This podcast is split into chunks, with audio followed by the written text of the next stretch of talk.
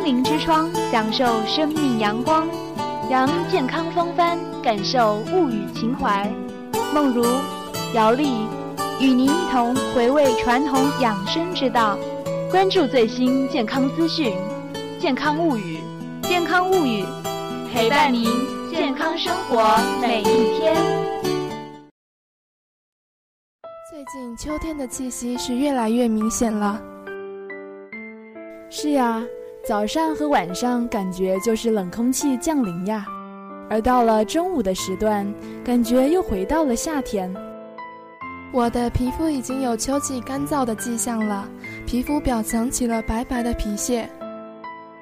哦，这么说你是干性肌肤了？这么快就产生了迹象呀？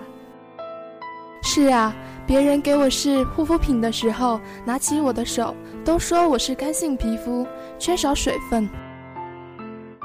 不管是什么类型的肌肤，都最喜欢在秋天里出问题，干燥、紧绷，甚至还有人出现了皮肤过敏的现象，导致了脱皮等问题，实在是让人非常的困扰呀。我就出现了脱皮屑的现象，但不是脱头皮屑，不要吓到了。秋天已经来到，我们可要抓紧进行护肤工作了。没错。如果同学们的皮肤没有出现缺水的现象，那么也要多加注意。今天我就和易璇一起向大家介绍秋季的护肤问题。我很热衷于向大家分析和解决问题，特别是有这种切身体会的。嗯，我的同学跟我说，他的身体一向很好，很健康。可是，一到秋天就会过敏，这令他十分不解，也十分烦恼。相信不止他不解，很多人跟他有同样的困惑。秋季气候干燥，容易引起皮肤过敏，那是因为秋天温差大，天气干燥，空气中容易散布细菌孢子和花粉等致敏物质。这些物质大量释放出的物质，会引起秋天皮肤过敏症状。我也认为这是季节的关系。这种过敏症的患者会觉得皮肤瘙痒，身上有明显的脱皮现象，但这是算比较严重的干燥患者了。是的，这些患者平时要注意饮食营养的均衡，少食用油腻、甜食及刺激性食物、烟酒等。某些食物也是致敏源。要留意加以辨别。对呀，要多吃维生素丰富的食物，这样可以加强机体的免疫能力。过敏症患者可以多吃一些具有抗过敏功能的食物，以增强肌肤的防备能力。还有要避免风吹日晒、强风及日照都会进一步刺激皮肤。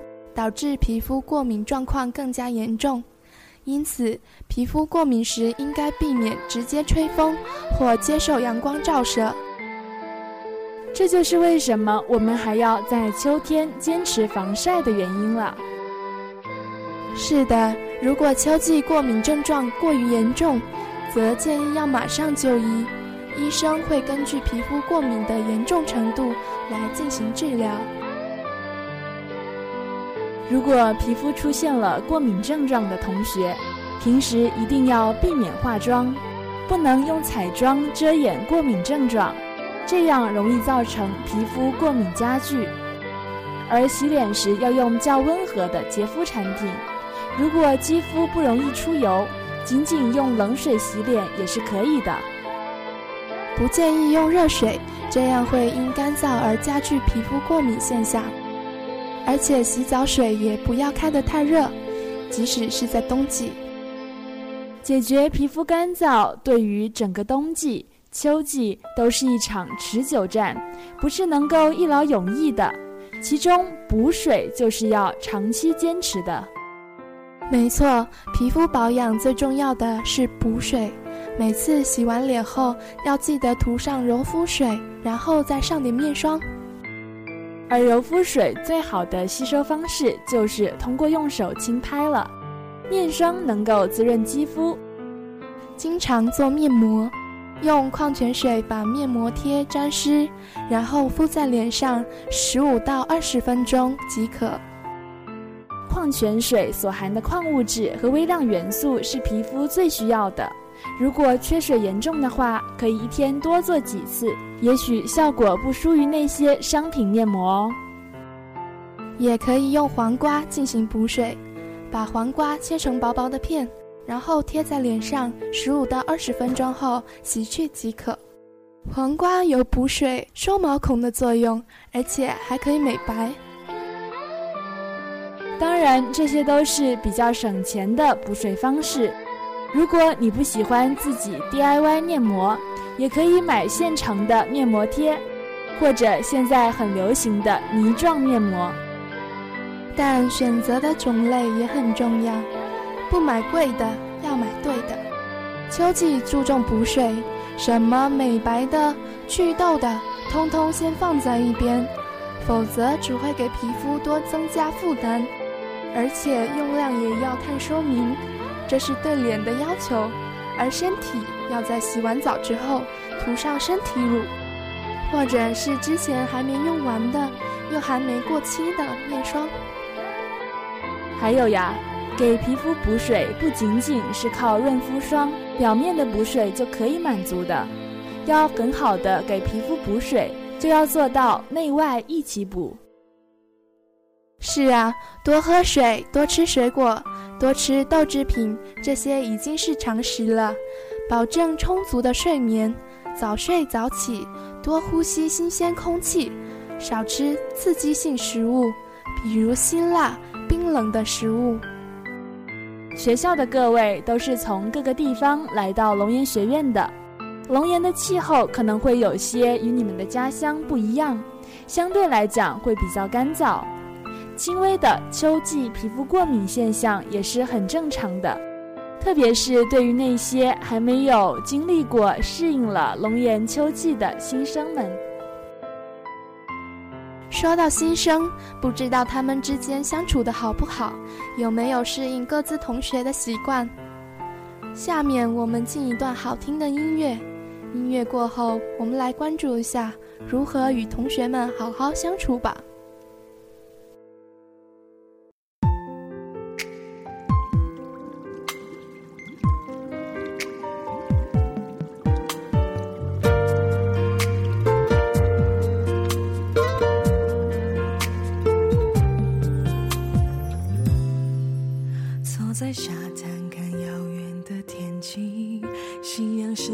似情的雨，一个人的海，要多少孤寂，才会慢慢习惯悲伤和远离？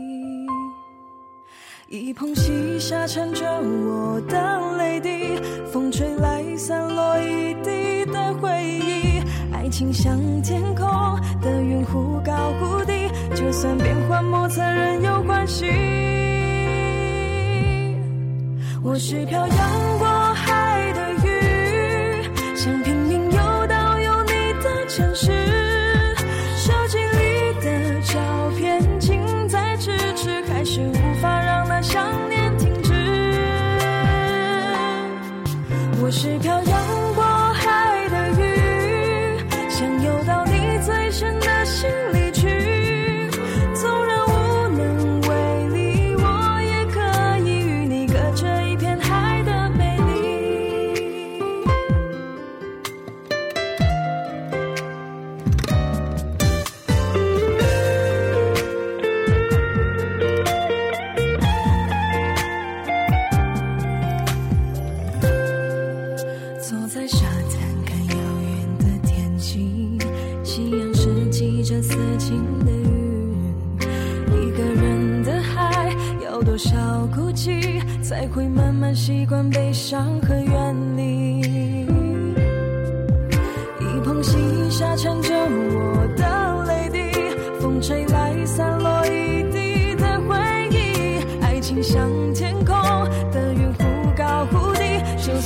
算变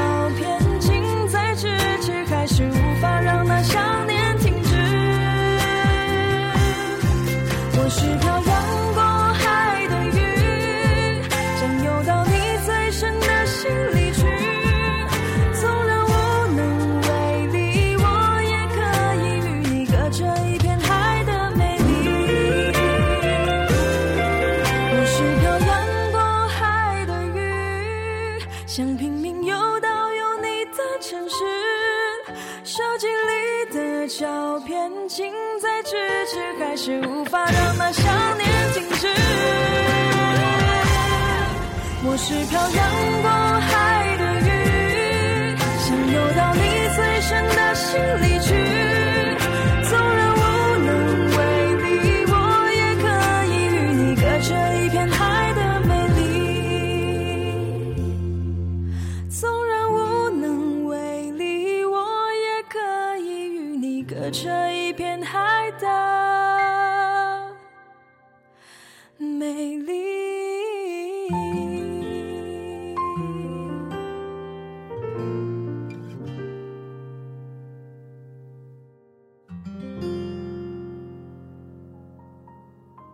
乐之后，欢迎回来，这里是健康物语。大一的新生呢，从各自的家庭、学校来到他们完全陌生的大学，组成了一个新的集体。由于性格、经历和习惯的差异，往往很难一下子就组成一个融洽的新集体。不止新生，可能大二的同学们通过相处，也会渐渐发现同学之间的生活习惯的差异。当然，融洽的集体生活也是很重要的。同学们之间要学会既认识自己，又认识他人，学会与人相处，共同营造一个新的温馨的集体。是的，大学生活主要是在集体中进行的，大家都主动去关心集体，那么就有了共同语言，相互之间的交流就能开展起来了。没错。比如说，最近很多班级都会举行的秋游，那么在组织秋游的时候，班委的决定不理想，或者是和你的想法有冲突了，这时候不要直接去拒绝，我们要用比较缓和的方式去沟通。对，也可以跟班委提建议，或者把你觉得更好的想法和同学们分享，万一你的想法被采纳了呢？当然，我们也要注意，在与性格特点各不相同的同学的交往中，要注意求大同、存小异，彼此要多一点沟通、谅解，少一点埋怨、猜疑，要相互尊重，多看别人的优点，诚心诚意地对待他。是的，也只有通过自身的努力、积极的行动，掌握人际交往的艺术。主动与同学交往，并且善于关心和帮助同学，才有可能获得集体与他人的认可，建立起新的良好的人际关系，以稳定、愉快、高涨的情绪投入到紧张的学习生活中。很显然，面对崭新的环境，大学新生更多感到的是生活方式方面的问题。中学期间，大多数人呢都住在家里。拥有自己的生活空间，起居由父母安排。大学生活是集体生活，住宿舍、吃食堂，凡事都要靠自己来处理。没错，从生活习惯上看，饮食方面的差异、气候与语言环境的变化、作息制度与卫生习惯的不同、经济上安排的不当，都可能造成适应不良。从生活范围上来看呢，中学生生活的领域比较窄，基本上是从家门到校门；而进入大学，就像来到了大世界，丰富多彩的校园文化使新生目不暇接，生活的领域也大大拓宽。比如说，在我们宿舍当中，就有人喜欢出外面玩，而有些人却喜欢宅在家里看电影。有时候聚餐意见会不同，但是彼此大家都会各让一步。出去外面开开心心的玩，但早点回来，这样就避免了分歧。嗯，没错，说不定你就会改变了。出去走一走，也可能会成为你休闲的方式。现在在我们的宿舍里，出去逛街几乎是全体出动。嗯，我还发现，如果你觉得一个人很棒，比如他的一次表演、一次表达很精彩，你会真诚的去赞美他。就能收获他人的友善，而且通过中间人将赞美你的话传到你的耳朵里，这时的赞美就提升了另外一个高度。因此，在与别人相处的过程当中，还建议多发现他人身上的优点，不吝啬自己对他人的赞美。对啊，即使你发现他人的缺点，要么你就直接当着他人的面提出来，要么一句话都不要说，因为他的心灵经不起你在背后指指点点，也会落个不光明的骂名。没错，在人与人的相处中，我们提倡互相帮助，共同进步。是的，所以呢，室友之间、同学之间，我们要互相帮助。比如说，今天哪位室友晚点回来，天又快要下雨了，不管谁的衣服要先收起来，没道理只收自己的衣服，任由室友的衣服在雨中飘。还有，比如说，不要因为同学比你优秀就心存芥蒂，我们要敞开心扉去表扬他，不懂的更是要向他请教。又或者你比别人优秀，也不该以一种怕被超越的心态对同学秘而不宣。相互帮助，相互交流想法，不会丢失什么的。相反的是收获另一种想法。没错，希望同学们之间能够打开真心，真诚的打成一片，成为好朋友。好了，今天的健康物语到这里就要和您说再见了。节目编辑林少英，稿件提供杨艳红，播音员何轩、肖一科。非常感谢您的收听，我们下期同一时间再见。